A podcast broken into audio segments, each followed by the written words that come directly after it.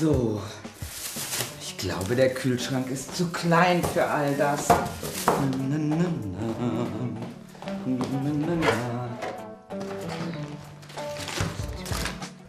das sind die Birnen meiner Schwester. Naja, das waren die Birnen von meiner Schwester. Entschuldige, Clara. So.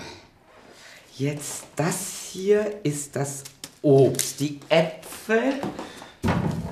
die Orangen und die Birnen kommen auf den Teller.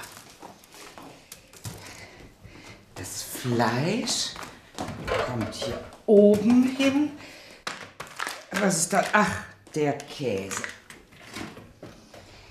So, jetzt die Sachen für das Frühstück. Die Marmelade, die Butter, der Quark und der Schinken. Ich bin bereit. Ich bekomme heute nämlich Besuch, Günther.